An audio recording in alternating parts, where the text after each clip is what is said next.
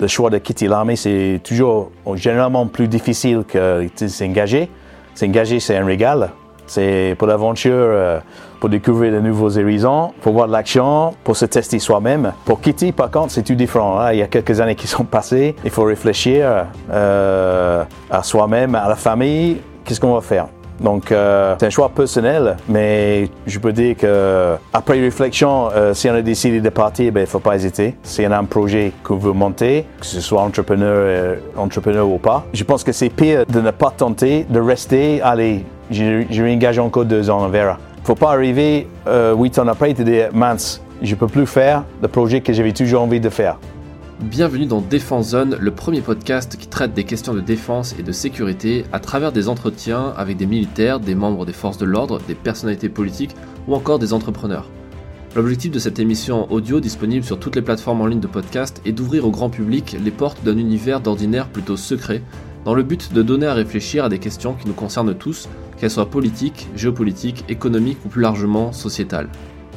Dans ce nouvel épisode, nous partons à la rencontre de Jess Plater, ancien légionnaire du 2e régiment étranger parachutiste qui après 18 ans de service a créé l'entreprise Terang MPSEC France.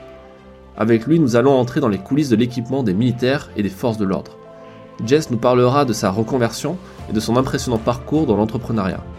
Il est aujourd'hui à la tête d'une entreprise qui distribue une quarantaine de marques internationales et un réseau de 1000 revendeurs en Europe. Vous pouvez retrouver son portrait et notre reportage photo complet dans le numéro 1 de notre magazine Défense Zone disponible sur notre site internet. Le lien est en description.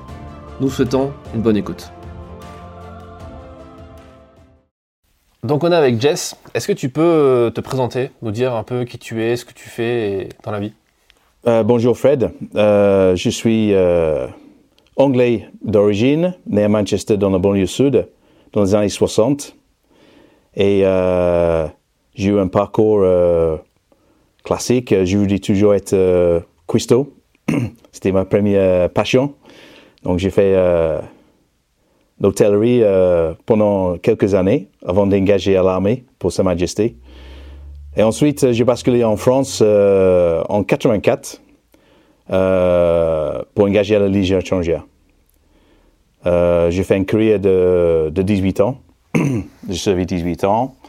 Ensuite, j'ai quitté en 2002 et j'ai créé euh, ma propre petite entreprise euh, en étant agent commercial. D'accord. Aujourd'hui, tu es, euh, tu es le, le, le, CEO de la société Terang MPSEC Correct.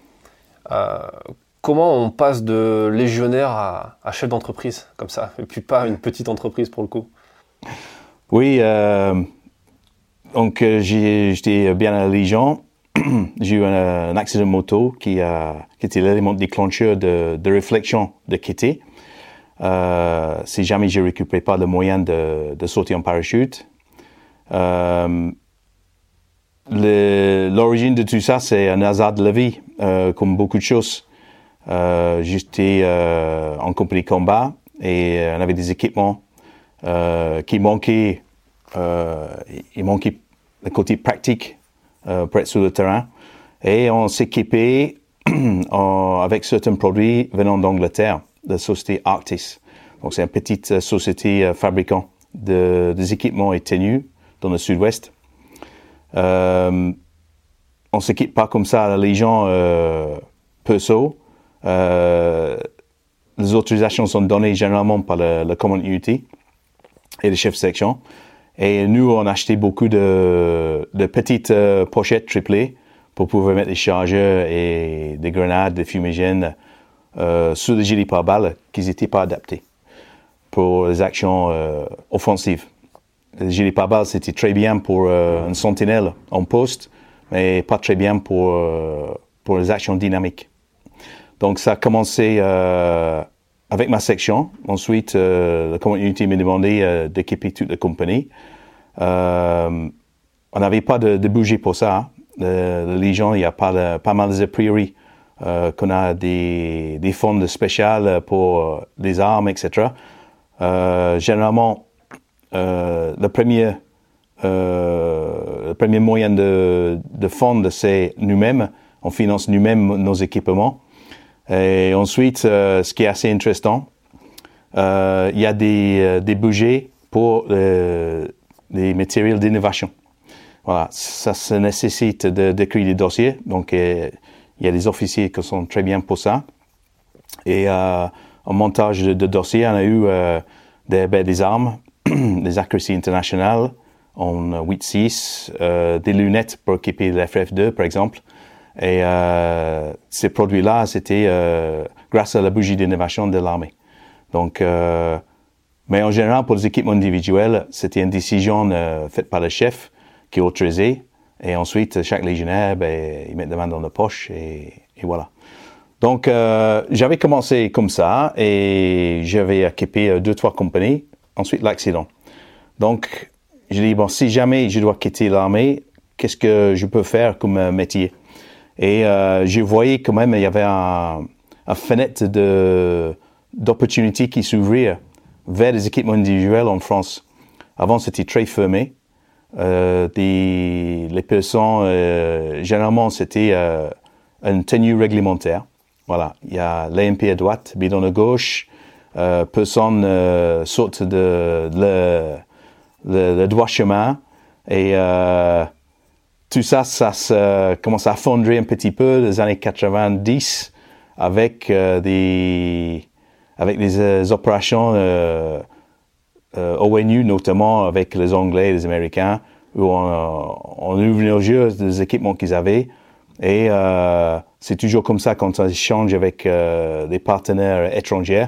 On regarde qu'est-ce qui est bien, qu'est-ce qui est mauvais, on essaie de d'accaparer des choses que, qui sont intéressantes. Donc, ils avaient des équipements qui étaient largement plus avancés que nous. Et euh, on s'est commencé à équiper euh, dans les années 90. Euh, comment on fait pour faire une un transition d'être à l'armée, à la Légion, vers chef d'entreprise? Bon, la décision, c'est difficile à prendre. Si on a une famille, c'est encore plus difficile parce qu'il faut réfléchir pour tout le monde. Donc, euh, c'est une décision collective. Et euh, il y a un moment pour partir et un moment, euh, vaut mieux rester. Donc, chacun prend sa, sa choix. L'important, c'est de, de, de, choisir le bon moment et, et ensuite euh, foncer. Donc, j'ai pris la décision de, de foncer et je, je peux profiter de un reconversion dans la création d'entreprise. Et donc, on a un coup de main pour euh, monter l'entreprise. C'est pas bien difficile, euh, les démarches administratives. Et euh, quelques conseils euh, comme ça.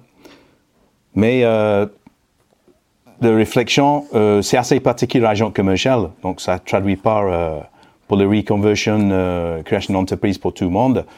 Mais euh, je pense qu'il faut euh, avoir une certaine connaissance du le secteur où on veut aller. Euh, c'est toujours mieux. Et il faut être, si possible, avoir l'aval de sa famille, parce que il faut échanger beaucoup. Euh, il y a beaucoup de réflexions, il y a, des idées, il peut pas venir d'une seule personne. Euh, des fois, les idées viennent de, partout. Donc, il faut être bien entouré. Et s'ils ne sont pas euh, vraiment d'accord avec le projet, euh, c'est, ça peut être un chemin assez long. Donc, euh, c'est bien passé pour, euh, pour la reconversion. Au même temps, euh, été sollicité pour euh, un travail euh, comme, euh, comme euh, sécurité dans le pétrole en Algérie. Donc, euh, on a lancé sur les deux, les deux schémas. Donc, quatre semaines en Algérie et quatre semaines pour moi sur la route. Donc, c'était comme ça pendant les premières années. Et ça permettait de, de lancer, je dirais, sereinement le côté agent commercial, tout en assurant la fin de mois avec le travail dans la sécurité. Donc c'était très bien. Plus ta retraite militaire aussi? Parce que je pense qu'après 18 ans, tu n'es pas parti comme ça. Euh... non, non, non, je suis pas parti comme ça. J'ai, j'ai, profité de la, de, retraite euh, euh, 18 ans, donc c'est, très très bien. Et euh, je remercie la Légion pour ça. Et ça mettre de mettre dans une position de, pas de confort, mais rassurance, d'avoir la rassurance. Quelqu'un qui part, qui quitte son travail pour lancer dans un, une aventure, ben, c'est pas évident. Même s'il y en a peu de quelques économies, euh, ça part très très vite. Et euh, c'est un, gouffre au début. Donc, euh, agent commercial, c'est très bien. Par contre, parce que une fois qu'on s'équipe avec une voiture qui roule, avec un ordinateur portable, avec quelques équipements bureau, euh, c'est parti. Parce que là, la méthode, c'est d'avoir le mandat de, de fabricant et de faire la promotion de ses produits euh, dans un secteur donné. Donc moi j'avais la chance de représenter Artis pour la France et euh, au début euh, il faut un peu de temps parce que je travaille seulement sur une commission, une base de commission.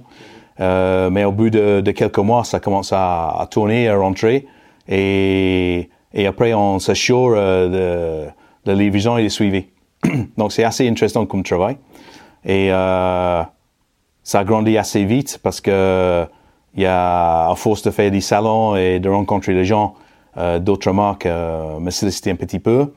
Et euh, le, le parti important, c'était euh, la rencontre avec MPSEC International en Suède. Donc, euh, c'est vers, vers un ancien collègue qui partit en même temps que moi, travailler pour eux. Et il m'a demandé de, de, de, réfléchir à travailler ensemble. J'ai dit, bon, pour l'instant, je dois lancer Artis, j'ai pas de temps. Mais au bout de deux ans et demi, euh, j'ai parti en Suède et on, a discuté avec, euh, avec les directions. Et euh, j'ai le représenté pour la marque qu'ils avaient, c'est une marque interne, TaxSafe, et ils faisaient leurs propres gants, etc. Voilà, des petits produits. Donc, c'est comme ça que j'ai commencé à travailler pour MPSEC International. Et via eux, donc Camelback et surtout 511 Tactical, euh, qui était une marque euh, euh, tout nouveau à l'époque, et mais avec des ambitions importantes de distribution et mise en place d'un réseau en France. Donc là, j'étais obligé de d'augmenter mon ma performance encore parce que les Américains sont très formatés au niveau de performance. Ils savent combien d'habitants il y a dans le pays, combien de policiers, euh, de cibles parfaites et euh, la performance doit être au rendez-vous. Donc, euh, on peut bluffer un petit peu, mais pas longtemps. mais c'était intéressant, très formateur. Très, très formateur. Donc, euh, j'ai eu la chance euh, en Algérie de travailler dans plusieurs postes. Euh, là, j'ai bifurqué un peu, mais. En Algérie, tu faisais quoi? Voilà, j'étais euh, security manager pour un pétrolier américain. Et euh, j'avais des postes euh, au début dans, dans le désert. Euh, je me suis occupé de, de, de, liaison entre les militaires et les expatriés euh, sur deux rigs, donc les plateformes euh, de forage euh, en pleine Sahara. C'était très intéressant. après, j'ai eu la chance d'aller travailler dans un, un centre de, de, de refinerie, la première phase de refinerie. Euh, donc un grand complexe euh, qui prépare le, le, pétrole pour être pompé vers la côte, donc euh, à 1500 km plus haut. Donc euh, ce complexe-là, c'était assez intéressant et j'ai appris beaucoup de choses. Euh, j'étais convié aux réunions matinales et euh, j'étais entouré des ingénieurs de toutes sortes. Et là, j'ai vu ma première exposé à la monde de le monde de, de business commercial, euh, entrepreneur, euh, vraiment euh, très intéressant d'écouter comment ils, ils analysaient euh, des projets, qu'est-ce qui est important, qu'est-ce qui n'est pas important, euh, qui doit avoir raison. Et généralement, celui qui a raison, c'est celui qui paye. Donc, c'est des petites astuces que j'ai su garder après. Et donc, ça m'a aidé euh, avec cette mise en place de 50 parce que j'avais, j'avais goûté à cette, euh, à cette euh, façon d'analyser euh, des choses à l'américain. Et euh, j'ai mis en place ce réseau avec l'aide de, ma femme, qui a toujours travaillé avec moi en admin, et de Laurent que j'ai recruté je pense que c'était euh, deux ans et demi, trois ans après avoir commencé. Donc j'étais encore agent commercial. J'ai embauché euh, l'ancien para euh, en, en temps commercial parce que tout seul, c'était c'était pas possible. Donc on a mis ce euh, réseau 50 en place comme on pouvait. Et euh, arrive un moment, on comprend que c'est très euh, difficile de maîtriser euh, toutes les différentes phases de commercial étant agent commercial. Euh, parce qu'on dépend de deux, euh, des fabricants, euh, d'un gros revendeur en Suède, etc. Et on maîtrise pas tout. Et euh, si on veut euh, donner le maximum de, de satisfaction aux clients, euh, il n'y a rien mieux que maîtriser le système logistique soi-même. Donc, euh, c'est pour ça que je souhaiterais euh, avoir une opération logistique. Et vu que j'étais euh, euh, devenu très ami avec euh, la direction de MPSEC International, euh, euh, et 511, je parlais euh, de ma projet à eux et ils étaient derrière moi. Voilà. Donc, euh, il y en a qui ont pris euh, un certain pourcentage de, des actions dans la société pour lancer, que c'est très bien parce que ça permettait d'avoir un petit euh, délai de paiement supplémentaire pour certaines marques. Et euh, par exemple, MPSEC International m'a donné l'accès à le, le serveur pour voir un euh, système informatique performant euh, d'emblée. Donc, on a commencé euh, ici à Haute-Rive. On était 5% dans un grand dépôt euh, bien vide et on a tout monté de, de rien. Donc, la boutique, l'opération logistique euh, et l'admin. Ça, c'était en quelle année? En 2007. 2007. 2007, voilà. Entre 2002 et 2007, tu fais euh, l'aller-retour entre l'Algérie euh, pour, euh, pour cette plateforme pétrolière et Ouais. euh, enfin, cette activité de, de manager et, euh, et d'agent commercial un peu partout en France. Quoi. Voilà. D'accord. Et petit à petit, donc cette boîte, donc euh, la boutique, elle existait dès le début ici à Haute-Rive. en- Tout, tout au début, oui. On a, on a construit la boutique tout de suite. Euh, on voulait avoir un contact avec, euh, avec les populations euh, autour de nous qui est sensiblement euh, parachutiste. On est en pleine centre. Et, donc, on voulait euh, avoir cette possibilité de le servir en, en équipement, évidemment, et aussi échanger. J'ai toujours cru à, avoir des contacts avec les utilisateurs finaux. Il y, en a des distributeurs qui ont pas beaucoup, euh, ou ils ont juste avec euh, des cellules euh, d'achat, etc. Et le fait de voir une boutique ouverte au public, ça permet d'échanger. Voilà, donc c'est c'est bien. Aussi bien euh, pour nous, c'est de pouvoir euh, vendre en direct, soit via le site web, soit dans la boutique. Euh, ça fait un roue en plus qui tourne et c'est très important. Donc la vente en direct, c'est c'est une partie importante pour nous. D'accord. Ouais, parce que vous avez, euh, vous avez plusieurs activités au sein de MPSEC. Vous êtes à la fois sur des marchés, euh, des marchés publics en Ouais. B2B et aussi euh, de, au marché euh, pour les particuliers. Est-ce que tu peux nous en parler un peu de cette activité? Oui, MPSEC, donc on a trois activités distinctes, mais ils, sont, ils, ils viennent en appui mutuel très régulièrement. Donc la première activité, c'est les marchés publics. Donc on répond aux marchés de, des armées, aux ministères des Affaires étrangères, euh, de gendarmerie, de police, euh, etc. Et donc ces marchés-là, c'est à peu près euh, 55% de, de notre activité. On a une équipe dédiée maintenant. Et euh, c'est euh, très intéressant euh, d'apprendre à répondre au marché. C'était quelque chose qui est venu euh, très rapidement parce qu'il y a un seuil euh, à- qui fait que ça déclenche euh, un processus de marché. Euh, donc, on était obligé rapidement de, comprendre comment ça fonctionne, même en étant agent commercial. Et on a suivi naturellement avec MPSEC, qui était prévu d'être un gabarit plus adapté pour ça. Donc, les marchés publics, c'est important. C'est compliqué à trouver le- l'équilibre entre les qualités des produits, euh, les délais de livraison demandés, euh, les tarifs euh, qu'ils espèrent avoir, etc., etc. Mais euh, on, s'en sort correctement quand même. dans une année, on répond à peu près à entre 50 et 60 appels d'offres de toutes tailles différentes. Ça peut être de très grandes ou tout petits, les, marchés, les marchés adaptés. Mais on reporte environ entre 45 et 55 de, de marché qu'on postule. Donc, c'est pas mal. Donc, ça fait euh, beaucoup de travail.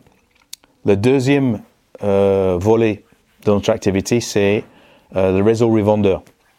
Donc, le réseau revendeur, c'est pour rendre service à des multitudes de, de, boutiques, que ce soit les, armories, les boutiques outdoor, des surplus, beaucoup, beaucoup de différents types de, de, boutiques, euh, des opticiens par exemple, pour euh, les lunettes, euh, les inserts. ça, c'est très varié.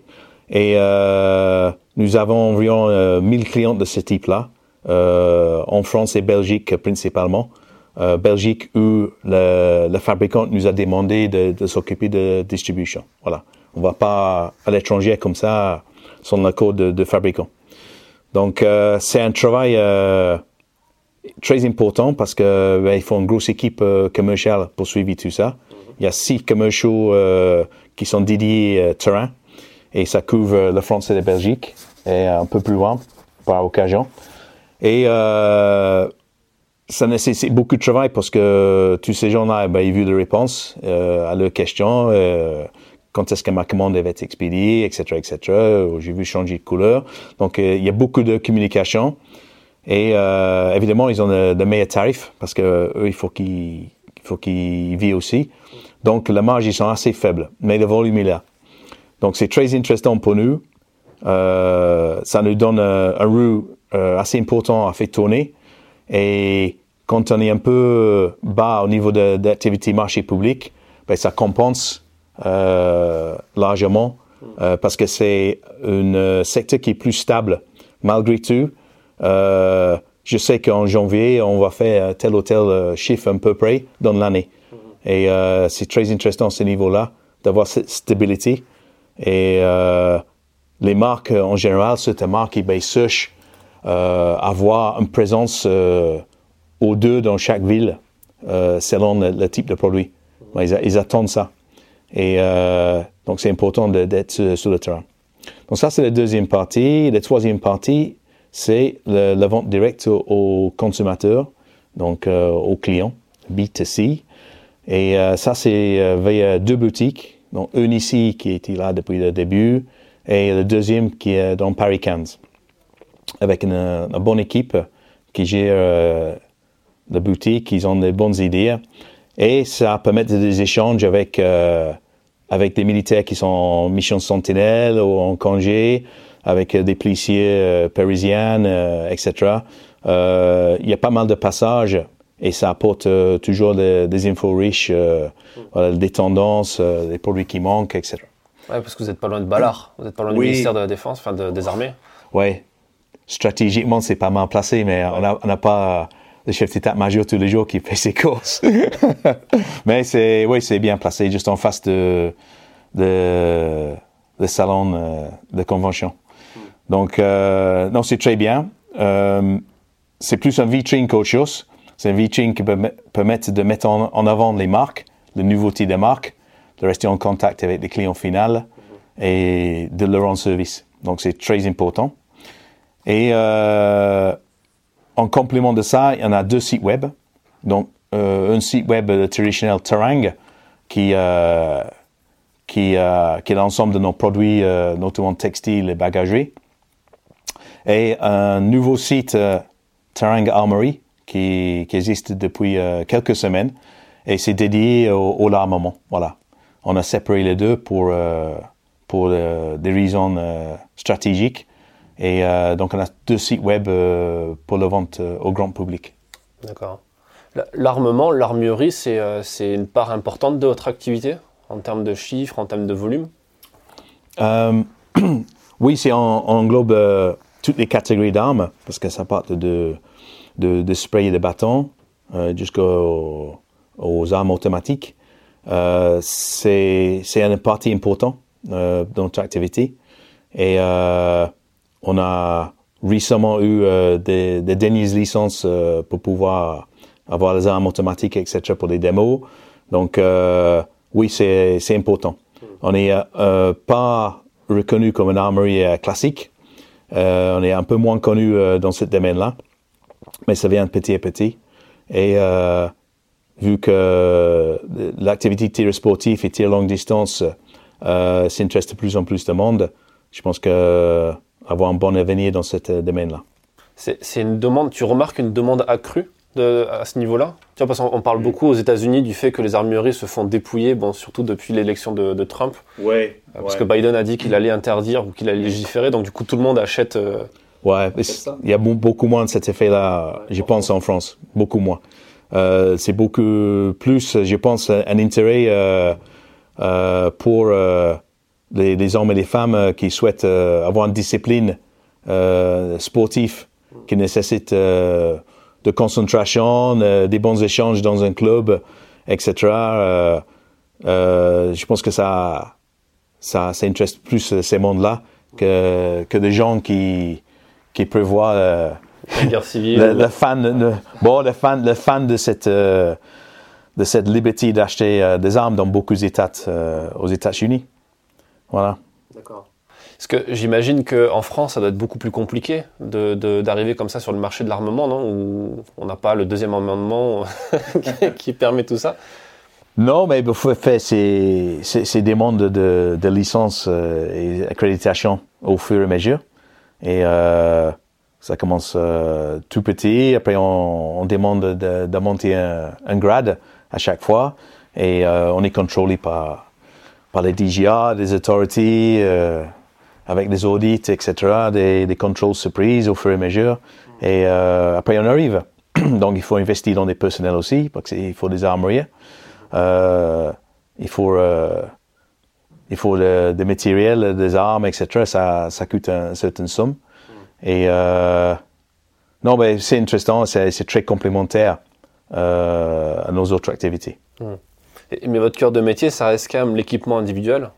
Oui, les équipements individuels, euh, les tenues, textiles et chaussures. C'est notre cœur de métier, mais c'est talonné euh, très euh, de très près par tout ce qui est bâton télescopique, parce que euh, on représente une société qui s'appelle ASP. Donc on distribue pas seulement en France, mais on distribue aussi aux distributeurs européens pour ces marques-là. On fait un stock tampon pour l'Europe. Donc euh, c'est un- c'est une activité qui, qui est grandissant et on a une équipe dédiée pour ça. Donc euh, tout ce qui est bâton et, et spray. D'accord. Et alors, parlons, euh, mettons un peu les pieds dans le plat euh, sur, sur la question qui fait souvent polémique sur, euh, en matière d'équipement personnel. Euh, le fait que vous vendez principalement, même en B2C, à des professionnels, puisque c'est des gens qui sont euh, soit militaires, soit euh, forces de l'ordre, qui viennent s'équiper pour compléter leur équipement euh, qui est en dotation. C'est quoi ton retour par rapport à ça Est-ce que c'est quelque chose de nouveau ou pas forcément Le fait que la- l'armée française, enfin les soldats français par exemple, soient obligés de sortir de l'argent personnel pour s'équiper? Hmm. Ouais, c'est une question qui revient régulièrement depuis tout le temps. Et je pense que même avant euh, l'époque Napoléon, euh, le soldat le professionnel, il n'hésitait pas à investir dans son propre matériel. Pour les différentes raisons. Donc, euh, généralement, euh, il y en a deux. C'est, le premier, c'est son confort, d'avoir un bon sac de couchage, un bon tapis de sol, un bon euh, sous-sac Gore-Tex pour les protéger de nuit et pour qu'ils dorment mieux. Mais c'est en même temps opérationnel parce que s'il n'a pas dormi de nuit, euh, on a mal le lendemain à accomplir sa mission. Donc, il y a un côté confort, après il y a un côté opérationnel aussi, acheter son propre GPS, acheter son propre euh, poste radio, euh, si le télémètre laser, tout ça. Euh, il y a y a des soldats qui, achètent euh, des matériels techniques euh, pour être plus opérationnels. Et euh, pour moi, c'est quelque chose qui a toujours été normal. J'étais dans un régiment de Unity classique, donc sans bouger euh, particulier pour le matériel euh, euh, complémentaire. Donc, suivant, on a acheté nos propres, sacs à dos, c'était Perso, sac de couchage, allant jusqu'à GPS et, et, et post radio.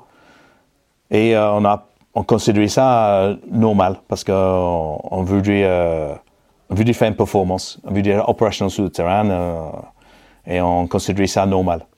Donc, c'est pas c'est pas en polémique, mais là l'armée française il est mieux en mieux équipé. Il y a eu des, des bandes en avant euh, depuis l'Afghanistan euh, dans les équipements personnels. personnels. Euh, malheureusement, l'infanterie c'était toujours un petit peu le, le pauvre cousin. Euh, le, la force de dissuasion nucléaire euh, qui, qui était un gouffre Afrique, ouais, toujours. Mais maintenant, le, le Fantassin, il est quand même mieux en mieux équipé.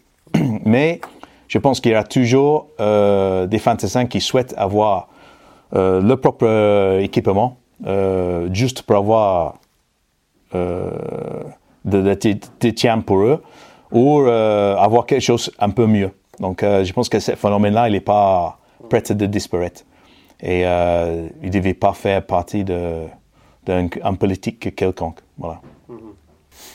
Ouais, c'est vrai que c'est quelque chose qui, qui revient euh, régulièrement, euh, notamment là, en- dernièrement, puisque la loi de programmation militaire aussi qui a été votée, donc euh, il y a les budgets qui sont, qui sont redesignés pour les prochaines années. Qu'est-ce que tu penses, toi, avec le, le recul que tu as et l'expertise que tu as développée au fil de toutes ces années sur le, la... Qu'est-ce que tu penses de la qualité du matériel qui est, qui est en dotation ou, en- ou même en termes d'innovation, tu vois? Est-ce qu'il y a...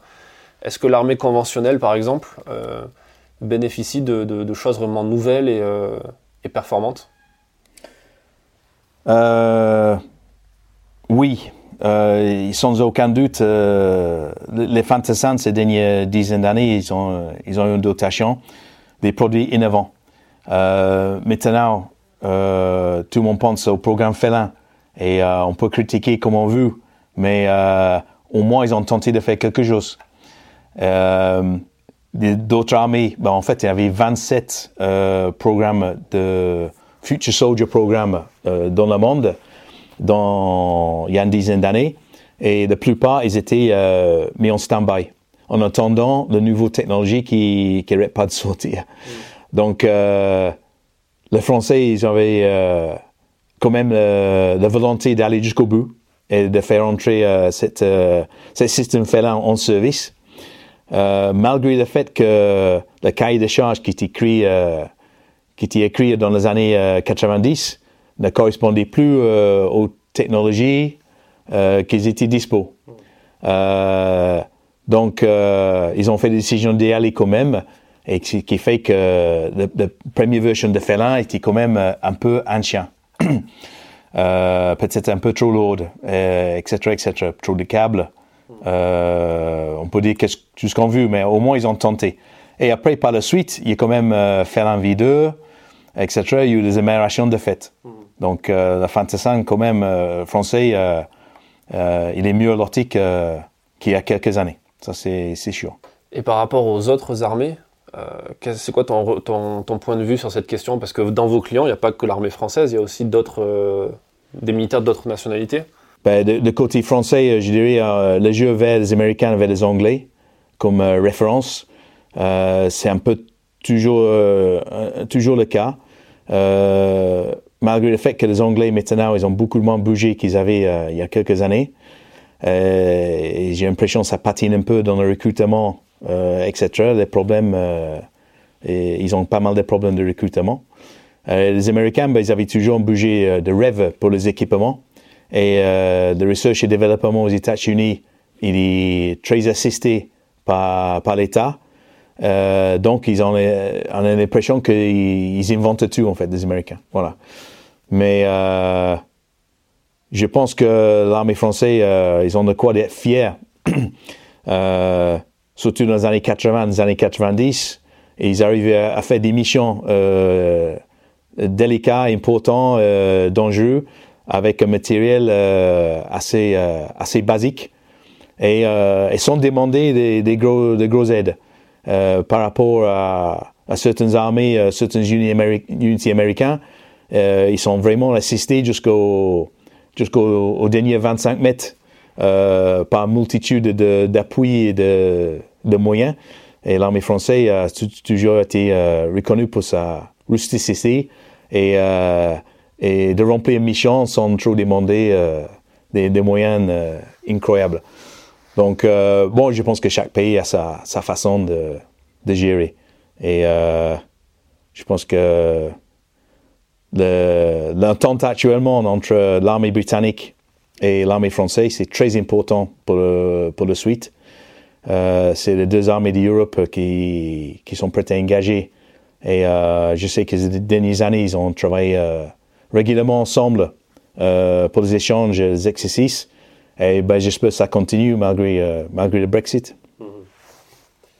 Ouais, parce que le, c'est vrai que quand on est sur le terrain, quand on discute avec des, des soldats américains euh, ou des officiers américains plutôt, le, le truc qui revient souvent, c'est qu'ils sont étonnés de voir, épatés de voir euh, les missions qui sont réalisées avec le peu de moyens au Mm. final. c'est vrai que Mm. quand eux se déplacent à l'étranger pour euh, mettre une base en place, euh, il y a carrément le Burger King qui débarque avec. euh, C'est impressionnant, oui. C'est impressionnant. Non, c'est, c'est tout en en honneur de la- de l'armée française. Hein. C'est, c'est d'accomplir les missions euh, avec peu de moyens, avec euh, une bonne volonté, avec un très grand sérieux. Et euh, je pense que c'est un, c'est un bel exemple. Ouais. Donc, on n'a pas toujours besoin des super moyens euh, pour, euh, pour effectuer les missions. Et alors, parlons un peu de, de l'innovation qui est. euh, tu parlais du, sy- du système félin. Au- Aujourd'hui, il y a le système euh, euh, Scorpion qui, a- qui arrive aussi dans les armées. Il y a toujours une énorme latence au final parce que entre le moment où c'est conçu, imaginé, décidé et ensuite mis en place et distribué à tout le monde. Mm. Tu vois, il y a encore des FAMAS euh, un peu partout dans tous les régiments français alors qu'on est censé être sur le HK par exemple.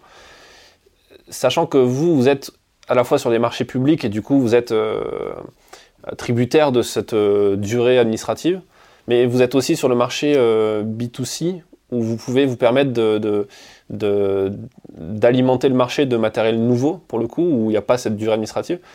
Euh, comment tu, vois toi cette comment ça se traduit concrètement dans, les ventes? Est-ce que les tu- tu remarques que ça fait accélérer un peu les processus, le fait d'avoir aussi une vente au retail comme ça de Oui, euh, le- la vente euh, au particulier, c'est très important à ce niveau-là. De, mettons des, des petits équipements. Euh, on peut voir un super e-show euh, qui est euh, innovant, euh, etc. Euh, avant que l'armée française adopte cet e-show-là, et il faut plusieurs années. Euh, c'est un, un processus industriel euh, avec un système d'achat qui, qui est lourd. Et euh, le fait que cette re-show-là soit achetée par des, des particuliers, des soldats individuels, euh, ça fait monter un message d'un bas haut. Et euh, généralement, des, forces euh, de Corse qui ont des budgets euh, différents, euh, qui ont des moyens d'acheter euh, des matériaux plus rapidement. Euh, en général, on peut dire que un produit euh, qu'ils ont vu, euh, qui les intéresse, qu'ils ont testé, qu'ils ont validé, un an après, ils ont. Voilà. Un an après, même plus vite euh, par moment. Oui, le Donc- COS, le COS c'est fort spécial. Hein, Ouais, ça, pour- correct. et, euh, mais eux, en- eux, ils ont même carrément leur propre salon euh, dédié euh, à, à l'innovation, à l'équipement aussi. Oui, ils sont toujours à l'affût et, et chaque Unity, ils ont des cellules euh, de, de research, innovation, euh, vieille techno. Euh, et eux, et si ils, voient un produit qui, les- intéresse, ça, ça peut aller beaucoup plus vite. Donc, euh, là, là, la grande armée, ben, ils regardent aussi qu'est-ce que- qu'est-ce qu'ils font de force spéciale, parce que euh, c'est quand même euh, le, le budget, il est vu par l'armée, et ça peut, ça peut aussi intéresser l'armée, mais le processus c'est beaucoup plus lent, simplement aussi parce que les volumes c'est beaucoup plus important. Si la force spéciale est vu un produit, ben, ça peut être euh, 3-4 000 pièces euh, qui est pas grand-chose. Si grande armée s'engage, ben c'est, c'est tout de suite peut-être euh, 50 000 pièces.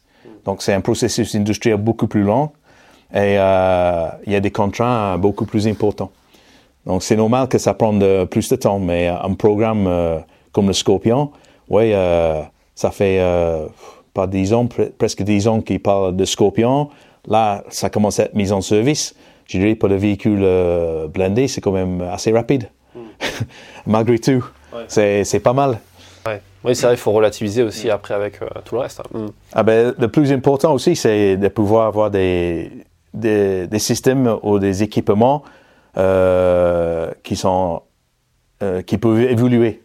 Voilà, donc on met en place on met en place un véhicule, ben, le Charles Leclerc, mais c'est pas le même char qu'il y a, qu'il y a 15 ans.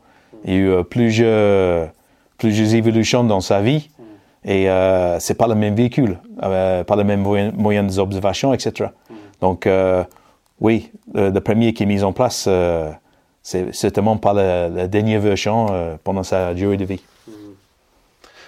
Il y a un phénomène qui est assez intéressant, peut-être à voir avec toi aussi, sur la, la question de. Vous vendez aussi bien aux, à des militaires euh, que à, des forces de l'ordre, mais aussi à des civils, des gens qui vont. Tu, disais que vous, dans, les, dans les, les, personnes qui distribuent vos produits, dans les revendeurs, vous avez des, euh, des, des, enseignes de sport, par exemple, comme le Vieux Campeur, il me semble. Donc, du coup, votre, vos, vos, matériels sont utilisés aussi par des, euh, par des randonneurs, des, alpinistes, des, des survivalistes. Tout à fait. Tout à fait. Tous ceux qui, qui souhaitent passer un certain temps à l'extérieur. Et euh, beaucoup de produits utilisés par les militaires, ben, ça se traduit très bien euh, euh, dans l'outdoor et vice versa. Et la plupart de, de matériel utilisé surtout pour la brigade alpine, ben, c'est un dérivé direct de, des innovations civiles, surtout avec les nouvelles technologies de tissus, etc. aujourd'hui. c'est beaucoup qui viennent du monde d'alpinisme et d'outdoor. Et c'est l'armée qui a récupéré euh, cette techno. Ouais. Ouais, il y a même des échanges euh, entre les industriels et l'armée sur, sur des tests de matériel, par exemple avec le GMHM, le groupe militaire de haute montagne, qui bosse mm. beaucoup avec euh, des marques comme Millet et qui, qui développent carrément des produits qui ensuite seront commercialisés. Oui, ils ont des, ils ont des partenariats plus ou moins informels, mais très étroits avec Unity à Chamonix. Et ça permet à tout le monde d'avancer c'est de bonne intelligence. Et euh, de développer des produits, euh, un ingénieur euh, ou deux ingénieurs dans un labo euh, avec un nouveau matériel euh, style Gore-Tex. voilà, il, faut qu'il y ait des échanges avec des, gens qui sont sur le terrain pour que pour qu'il établisse vraiment le produit final. Donc ces, échanges sont, sont, très importants et, et même nous, à notre tout petit niveau, on discute beaucoup avec nos clients. Euh, ils apportent des idées qu'on n'a jamais pensées. Surtout avec euh, quand on parle de, de intégration de, de produits euh, dans un équipement, euh, des choses que nous on n'a pas pensé. Euh, ben eux ils ont ils ont travaillé avec sur le terrain et on voit un point qui gêne parce que voilà il y a un sangle qui est mal ajusté etc. Nous on ne verra jamais ça. Voilà, même si on a testé ici ou euh, voilà, c'est ceux qui ont euh, passé euh, quelques jours sur le terrain, ils ont un point de vue des fois très différent. Et alors, parlons aussi d'un truc, c'est ce qu'on appelle les, les contractors. c'est les forces de sécurité civiles, mais engagées pour, pour des, des, des, utilisations militaires, en gros. ça, ça fait partie des gens que, que vous fournissez aussi en équipement? Très peu. Très peu, d'accord. Et c'est euh, un truc qui est, avec le recul, tu as, qu'est-ce que tu as comme, euh, comme vision de ce, de ce marché? Est-ce que c'est un marché qui peut, qui peut croître ou quand on voit par exemple en, en Afghanistan ou en Irak le fait que ce soit des sociétés comme ça qui reprennent le, le rôle de l'armée américaine une fois qu'elle est, euh, qu'elle est repartie, il y a des chances peut-être que ça arrive en Europe aussi avec les Allemands. On en parle beaucoup en Allemagne, aussi un petit peu en France. C'est quoi ta vision de ça? C'est un, un, sujet, pour l'instant, euh, quasiment euh, seulement américain ou russe. Euh, c'est pour ça que je n'ai pas beaucoup de, de contact avec ce type de, de société, euh, voire nul. Qu'est-ce que je pense de, de l'emploi de ces, ces sociétés-là? Je pense que dans certaines circonstances, c'est de bonne intelligence. mais ça doit être cadré pas forcément sur l'emploi, mais ce que je veux dire sur l'utilisation qu'ils vont avoir du matériel. Tu mhm. vois, le fait que, est-ce que les constructeurs, est-ce que les marques s'orientent euh, aussi vers ce marché-là dans, la, dans leur façon de penser le produit Tu vois, est-ce mhm. qu'il y a une, quand on voit des marques comme 511 par exemple, qui est une marque californienne, qui, qui, équipe pas mal de, de, de, gens qui ont besoin d'être plutôt en tenue civile que militaire. Tu vois? Oui, mais bon, c'est plus axé vers l'officier de force de l'ordre qui doit travailler en, en civil, pour la mission. Hmm. Et aux États-Unis, il y a un sacré paquet. Euh, donc c'est plus axé vers ces, ces personnels-là. Et comme par hasard, ça tombe pile poil euh, pour euh, les sociétés contracteurs qui ont des missions euh, lointains. Mhm. Ils ont besoin de des habits euh, confortables, pratiques. Mhm. voilà, donc c'est c'est pas forcément. Bon, en tout cas, j'ai jamais entendu parler. J'ai passé beaucoup d'années avec eux que ils qui conçu des équipements aux, aux détenus pour ces marchés-là. C'est, c'est toujours, euh, on parle toujours des officiers force de l'ordre, euh, des FBI, etc., etc., qui travaillent euh, que en civil et euh, ils ont besoin d'une bagagerie euh, spécifique ou de pouvoir porter des armes euh, dissimulées, etc., etc. C'est jamais, euh, c'est jamais un sujet des, des sociétés contracteurs. D'accord, ok, c'est intéressant. Euh, on, parlait de tout à l'heure au tout début de cet entretien de, de MPSEC euh, France du coup et euh, de, de, de, ces locaux ici à, à Haute-Rive au mhm. moment où on enregistre cet, euh, cet entretien. Il y a très peu de temps, vous avez fait sortir de terre un nouveau, un nouveau bâtiment, un nouvel entrepôt, qui est, qui est assez impressionnant quand, quand, le, quand on le visite. Est-ce que tu peux nous en parler un petit peu? Oui. donc le premier bâtiment, il fait 1500 mètres carrés. Et euh, il y a cinq ans, euh, on a réorganisé la logistique ici, ce côté-là. Euh, au même temps, on a fait euh, certifié ISO 9001 version 2015, c'est en 2015. Et ça nous a mis en place un système logistique très très bien. on était bien organisé, mais on voyait que ça peut déborder rapidement. Et euh, on a commencé à regarder pour une solution euh, de nouveau bâtiment, euh, un terrain juste à côté de nous qui est parfaite, mais malheureusement qui n'était pas disponible parce que c'était détenu par une société espagnole qui a disparu. Donc le processus de récupérer ce terrain, euh, il a pris quatre ans. Et entre-temps, on a sous-loué un autre dépôt. On a des containers 40 pieds dans le, parking. Et euh, les gars, eh ben, ils bossaient dehors sur le pluie, euh, sur le palette, c'était pas terrible.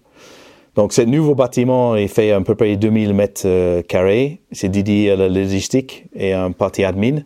Et euh, ça va nous, euh, ça change de vie déjà de, des gars qui travaillent au dépôt. Et euh, tout est mieux organisé et le flux logistique, il est, il est, il est, beaucoup mieux. Donc là, on est en plein inventaire. Et en janvier, on va bénéficier de cette nouvelle installation euh, pleinement. Donc, euh, on s'est jamais imaginé euh, avec ma femme avoir déjà ce bâtiment de l'original et on s'imaginait pas du tout un deuxième bâtiment quelques années plus tard. Mais c'est comme ça. C'est un, grosse boule de neige qui dévale une pente et on le guide et ça grossit et à un moment on peut pas l'arrêter. Sinon on va s'écraser. Donc on continue à, à se développer. Voilà. Est-ce que ça, cet état d'esprit, ce, mindset d'entrepreneur, tu as, réussi à le développer euh, comme ça avec le temps ou il y avait quand même une petite graine euh, à l'armée? euh, je, pense que c'est juste l'envie déjà, l'envie de, développer. on a plus de marques maintenant qu'on en avait avant.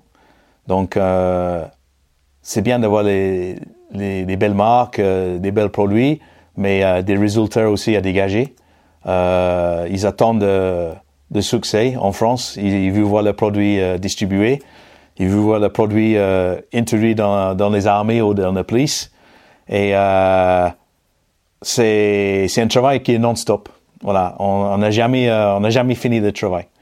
Donc, même quand on, on gagne un, bel marché et c'est parti, le, les lâchons est très court et on, on, revient au bout de quelques secondes sur les problématiques de, des commandes, des productions, des livraisons, etc., etc. Donc, euh, on était obligé de grandir comme on est. On, est 45 maintenant. en total. Et on a, on, a, besoin de tout le monde pour ces trois, trois segments distincts de, de, notre activité. et ça fait que, voilà, on ne s'arrête jamais. Voilà. On se, on se contente pas de, de rester là. Et ça fait pas que non plus on n'est pas on n'est pas des fous concernant euh, les marques. On, on, quasiment toutes les semaines, il y a des marques qui nous, euh, qui nous approchent de, de loin et de près euh, en demandant si on peut distribuer pour eux, etc., etc. Euh, c'est très flatteur, mais la plupart du temps, on refuse parce qu'on ne veut pas non plus euh, de trop diluer notre offre. Euh, par exemple, les chaussures de combat, ben, on a l'over et on a 50 euh, dans notre gamme et euh, on reste là. On veut plus euh, d'autres marques pour pas euh, créer des confusions déjà dans, dans chez nous. et surtout quand il y a un appel d'offres, ben, il faut qu'on sache où on va, avec qui. Et s'il y en a une dizaine de choix, ben, c'est compliqué. Donc on essaie de limiter euh, le nombre de marques euh, par rapport à, à, différents, euh, différents segments. Et ça fait qu'on reste autour de, de, centaines de marques. Ça ne va jamais agrandir plus, mais ça, génère beaucoup, beaucoup de travail, ces centaines de marques. Euh, chaque année, j'ai l'impression de travailler plus. Euh, c'est, n'arrive jamais au point que dit bon maintenant euh, je vais me reposer un petit peu à Calvi euh, pendant quelques semaines. Je voilà, c'est j'ai l'impression toujours toujours euh, d'aller plus vite. Peut-être avec euh, la crise actuelle, forcément on fait moins de voyages donc ça ça va se calmer un petit peu l'année prochaine. Mais au niveau de travail, j'ai toujours l'impression de travailler un peu plus. Voilà, je sais pas pourquoi. Peut-être je, suis mauvais. non, c'est aussi les marques qui doivent aussi développer beaucoup de produits, donc c'est clair que quand il y a de nouvelles références, c'est aussi beaucoup de boulot. Ouais, oui, oui. Une marque comme euh, 50, ben, ils ont une cinquantaine de nouvelles références euh, deux fois par an. Euh, là, les gens ne se rendent pas compte, euh, c'est bien de, de, sortir ces, ces produits-là, mais il faut le, faut le mettre en catalogue, il faut le, faut le mettre en rayon. Euh, il y a beaucoup d'admin derrière ça et euh, ça crée euh, énormément de travail donc. Ouais. Ouais. Mais bon, c'est intéressant. Le, le développe, développement d'une société, quel que soit, euh, je pense qu'un entrepreneur, il, il, s'il ne module pas ça, euh, on compte pas des heures et on se sent pas vraiment fatigué. Voilà. Et on est motivé, euh, pas. Au, au, début, on est motivé par l'aventure. Voilà. C'est une aventure, on a beaucoup de choses à apprendre et on a envie de, de réussir. Donc on est super, super motivé. Après, euh, quand on a des personnels, on est motivé aussi pour eux parce qu'on sait que euh, dépendent aussi sur le, bien-être de la société. La santé de la société, ben, ça impacte directement euh, les personnels. Donc, euh, c'est c'est pas une question de c'est pas un, un vie d'individualiste. Quand on embauche des gens, c'est une vie collective, un peu comme à l'armée. Donc on est soucieux, de, des personnels un peu avant soi, ce qui est normal. Et euh, ça motive énormément. Voilà. On n'a pas le droit de, baisser les bras quand on a 45 euh, gens derrière. Il euh, faut toujours euh, aller vers l'avant, avoir l'impression d'être euh, serein, pas stressé, maîtriser la situation et, et, on y va quoi. Voilà. Même si c'est pas, ça doit pas être facile tous les jours quand même. Je suppose sur une on entreprise comme ça. On peut s'en euh, dans des entreprises. Euh, on passe, euh, bon, moi je passe 60% de mon temps en train de, de faire des choses euh, euh, qui me qui m'intéressent peu, le côté admin, euh, liaison avec les banques, même si j'ai les gens pour ça, finalement c'est moi qui signe. Euh, voilà, il y a, y a, beaucoup de, de, choses à mettre en place et à respecter euh, pour que ça fonctionne. Après, euh, le reste du temps, j'ai fait mon travail commercial, voilà, ce qui m'intéresse un peu plus. Non, mais Toutes les sociétés, c'est pareil. Là. Il, y a, y a énormément d'admin et on peut pas prendre ça à la léger. Euh, c'est un bon exemple. L'armée, euh, c'est plus ou moins euh, rectiligne. On voit le, le bon chemin. OK, euh, limite gauche, limite droite, c'est ça. Je reste dans la limite gauche, limite droite. Je fais pas banane. Ça va bien passer. Et euh, on sait que qu'est-ce qui est bien, qu'est-ce qui est pas bien quand on prend des décisions. Après, euh, dans le monde d'entreprise, en fait, là, c'est le chemin n'est pas droit de tout. On peut s'imaginer faire quelque chose euh, qui est carré, euh, en action, euh, mais en fait, non pas de tout. Hein. Dans la loi, dans la législation, c'est complètement tordu. Et euh, on se trouve, euh, ben non, en fait, vous avez fait un, un faute et vous êtes convoqué, je sais pas où. Donc, faut toujours avoir des, des conseils. Il faut, faut jamais penser ah non mais ça c'est quelque chose de, de carré. Je fais comme ça. Vaut mieux avoir un bon expert comptable et lui poser des questions. Et euh, pas faire juste à ses, ses instincts, même si euh, généralement on n'est pas totalement euh, euh, à l'ouest, mais ouais, il faut avoir des bons conseils. C'est vrai que quand tu es dans l'armée, tu réfléchis pas forcément à, à, tout ce que ça implique à chaque fois que tu vas faire, euh, que tu vas avoir une action en particulier. Et justement, dans, dans les, dans les salariés que, que, que tu as embauchés ici, mm. Euh, j'ai l'impression, après avoir discuté avec eux, qu'il y a beaucoup d'anciens militaires, beaucoup d'anciens parachutistes aussi. Euh, oui. oui, oui. Euh, c'est ça, c'est un choix. C'est euh, est-ce que c'est un choix, est-ce que c'est euh, ou pas du tout? Est-ce que c'est juste le hasard qui a fait que euh, ce soit des anciens militaires qui, qui, composent une grande partie de tes effectifs aujourd'hui? Je dirais c'est plutôt euh, quelque chose de naturel, vu qu'on est euh, plein au milieu des brigades para. Donc il y a, il y a beaucoup de candidats qui, qui partent à, à, la retraite ou qui quittent le service, euh, qui souhaitent rester quand même dans le, dans le secteur défense. Euh, on est à peu près 50% euh, anciens militaires et 50% euh, civils. Mais euh, c'est pas un critère de tout. Et euh, évidemment, dans le, le côté euh, comptabilité euh, administrative, euh, on n'a pas forcément besoin d'un background euh, militaire. Par contre, côté commercial, on peut s'imaginer, oui, euh, voilà, on est tous anciens militaires ou anciens euh, policiers. Mais bon, c'est pas un critère non plus. euh, la preuve, on a plusieurs gens qui sont jamais servis, mais ils sont très très compétents euh, techniquement et euh, ils ont une passion pour le matériel. Donc à partir de là, ils sont aussi bien, sinon plus forts dans certains domaines que, que d'autres qui ont un carrière militaire derrière eux. Euh, quand on va visiter un, un client, euh, lui, euh, c'est pas son critère. Si euh, le commercial qui déboule, c'est un ancien militaire, etc. Euh, lui, il veut euh, une présentation claire, nette, euh, des informations.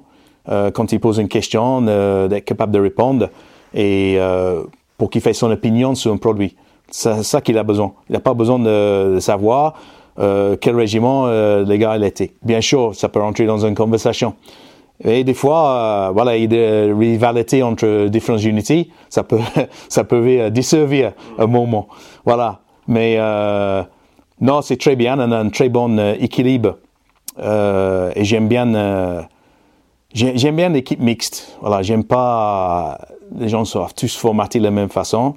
Je pense que ça, ça étouffe un petit peu l'imagination. Et le fait d'avoir des, des gens de horizons différents, euh, c'est très riche. Et euh, on a une très bonne équipe. Donc, euh, on a une grande équipe. En total, on est, on est une dizaine de, de commerciaux en total parce qu'il y a des, des gars qui s'occupent du secteur et l'outre-mer.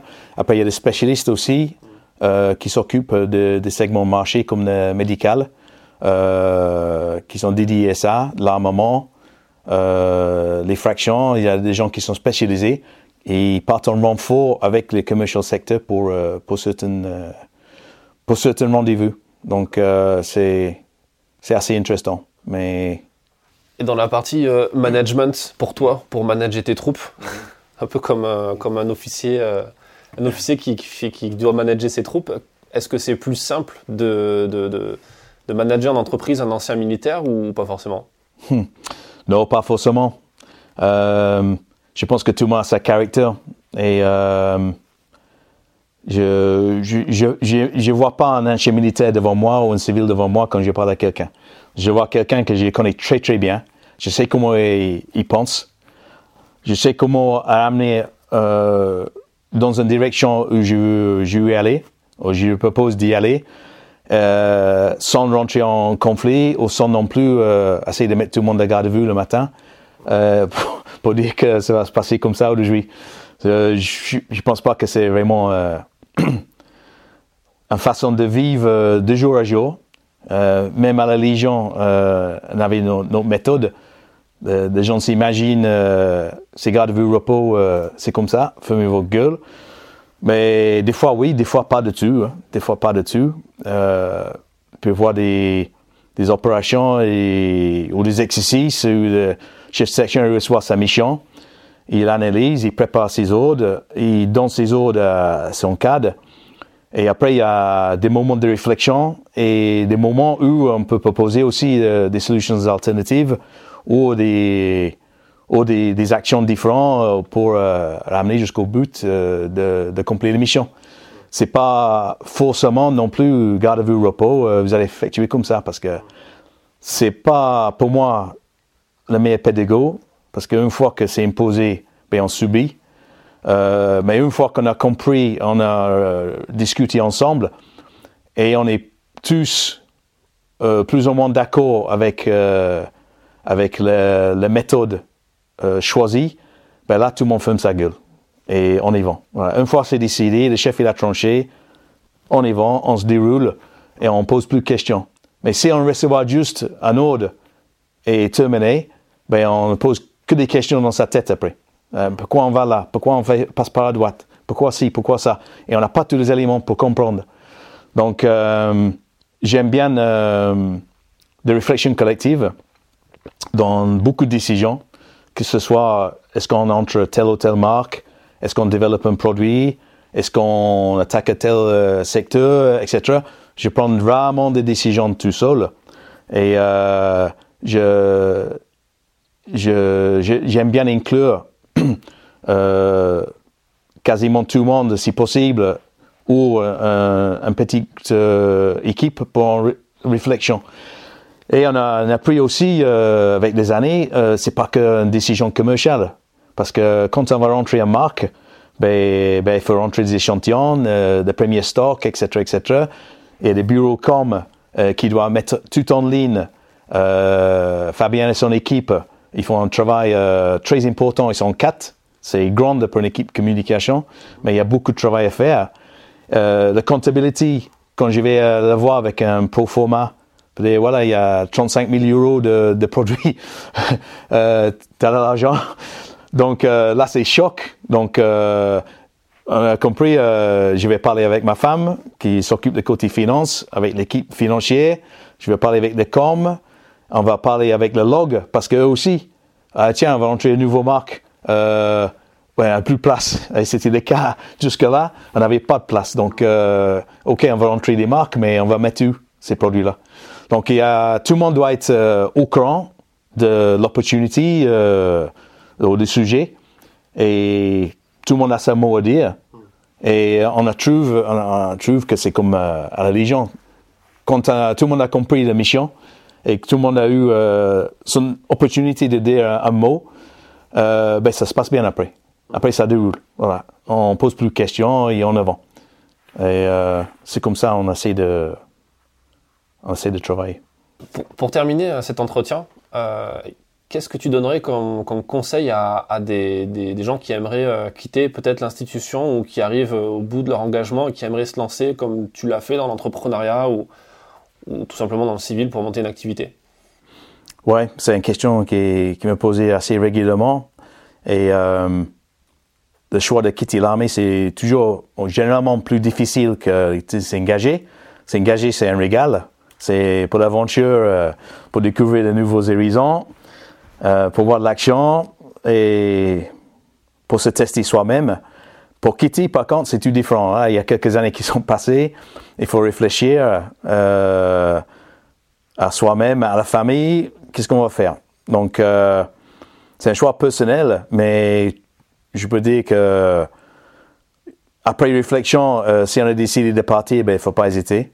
Si on a un projet euh, qu'on veut monter, que ce soit entrepreneur, entrepreneur ou pas, je pense que c'est pire de, de ne pas tenter, de rester, allez, je réengage encore deux ans, on verra. et encore deux ans, encore deux ans. Il ne faut pas arriver huit ans après et te dire, mince, je ne peux plus faire le projet que j'avais toujours envie de faire.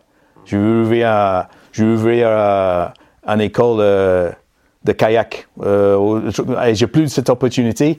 Je trouve ça dommage dans la vie. Donc, je dirais, euh, faut avoir confiance en soi euh, sous sa projet, premièrement. même si personne d'autre, la famille, il faut qu'ils aient confiance en soi, mais surtout soi-même, devait avoir confiance. Si on veut être, euh, quand on quitte l'armée, ben, les gens ils parlent de business plan. Et euh, business plan, euh, c'était un peu de mystère pour moi. Mais euh, après avoir lu quelques, quelques livres, j'ai compris la notion de tout ça. Et effectivement, il faut faire un plan. Il faut faire un plan et ce plan-là, euh, avec des amis proches, des entourages proches ou des connaissances où on peut avoir confiance, il faut partager cet, euh, plan pour voir le rétexte de ces personnes-là. Parce que c'est très intéressant, parce qu'on peut voir des super idées, euh, etc., mais on est parti sur un mauvais chemin et euh, c'est vu l'échec. Parce que de super idées peuvent jamais euh, germer dans ces conditions-là. Donc, euh, les conditions doivent être réunies, plusieurs conditions. Donc, il faut voir les, avis de, de, de, gens des horizons différents. N'hésitez pas à, à solliciter ces, ces, conseils. Je pense que un point clé, c'est vraiment entourer de bons gens. c'est euh, arrivé au point où on doit recruter quelqu'un. Euh, numéro un, réfléchis, mais n'hésitez pas.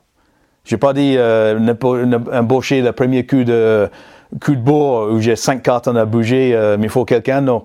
Réfléchis, est-ce qu'il y a un vrai besoin? Et s'il y a un vrai besoin, ben, n'hésitez pas. C'est le moment. J'entends parler tellement de gens qui n'osent pas embaucher, cause de ci, cause de ça. Cause Ben, en fait, on peut jamais développer. Ou on ne veut pas développer. C'est son, choix. Mais euh, je pense qu'il ne faut pas hésiter à embaucher. Et euh, moi, j'ai toujours essayé d'embaucher des gens plus intelligents que moi. Donc, euh, il y a des gens qui vont dire c'est pas difficile, mais non, mais si on embauche, il faut que il faut que les gens soient soient percutants et qu'ils apportent quelque chose à la boîte. Voilà. Euh, c'est c'est hyper important ça. Il faut pas que les gens euh, ils se trompent de sens. C'est si on embauche, c'est pour qu'ils apportent quelque chose à la boîte. C'est super important. Donc euh, les gens ici sont tous largement plus intelligents que moi. Juste un dernier point sur, le, même sujet. C'est pas à moi de donner des conseils, mais c'est quelque chose que j'ai vécu maintes fois à l'international et ici. j'ai l'impression aujourd'hui qu'on n'a plus le temps de réfléchir, en fait, avant de donner une réponse. Et on est dans l'instantané et les gens, ils, attendent une réponse instant. Et j'ai vu des, catastrophes à cause de ça. Et euh, je peux donner un conseil, c'est laisser le temps de réfléchir avant de répondre à quelqu'un. Que ce soit verbalement ou que ce soit par email, surtout par email. Et euh, pour éviter les catastrophes, quand des fois je reçois les mails, ça ne me plaît pas. Alors, je, je draft une réponse, je dis qu'est-ce que j'ai à dire, j'ai mis dans le brouillon je m'en vais, je dors, je reviens, j'ai garanti 100%, je modifie ma mail avant d'envoyer. Je, je, réfléchis, je calme et je reste diplomate. Voilà. Et j'ai vu tellement de, de, de, choses qui sont très mal passées parce que les gens répondent tac au tac. Et c'est, donc je pense que c'est pour n'importe qui. Hein, euh, prenez le temps. Euh, si ça vous énerve, écris et mettez dans le brouillon. Et reviens quelques heures après. Et c'est pareil pour les gens euh, à la société. Au début, euh, les gens ils passent dans le couloir. Euh, Tiens, Jess, je veux... Et j'essaie de répondre tac au tac. Alors, finalement, j'ai dit non. Attends, tu viens me voir tout à l'heure Et euh, après ma réponse, je donne euh, le lendemain. Voilà. Je, je me fais plus imposer cette euh, instantanée euh, de réponse euh, tout de suite. Quoi. Et euh, je pense que tout, tout le monde peut euh, voilà, réfléchir à ça un peu. Écoute, merci pour, euh, pour, pour ce temps et pour tous ces conseils et tout ce, toutes ces infos qui, je pense, vont aider pas mal de gens euh, qui, qui aimeraient se lancer euh, peut-être dans, dans la même trajectoire que la tienne. Euh, je mettrai euh, donc en lien, on renvoie les gens sur le, sur le site de Terang MPSec, enfin Ah, sur le aussi. site de Terang, euh, terang.fr, euh, sur lequel il y a toutes les références, comme ça les gens pourront voir un peu ce que vous faites. Et, euh, et on les encourage à, à venir dans ta boutique euh, ici à Toulouse ou à, ou à Paris. Euh, merci et, euh, et à bientôt. Merci Fred. Merci d'avoir écouté cet épisode jusqu'à la fin. S'il vous a plu, partagez-le autour de vous et abonnez-vous au podcast pour ne pas rater les prochains. Défense Zone, c'est aussi un magazine en ligne et en papier disponible sur le site internet défense-zone.com. Rendez-vous en description pour plus d'informations et à très vite dans un prochain épisode.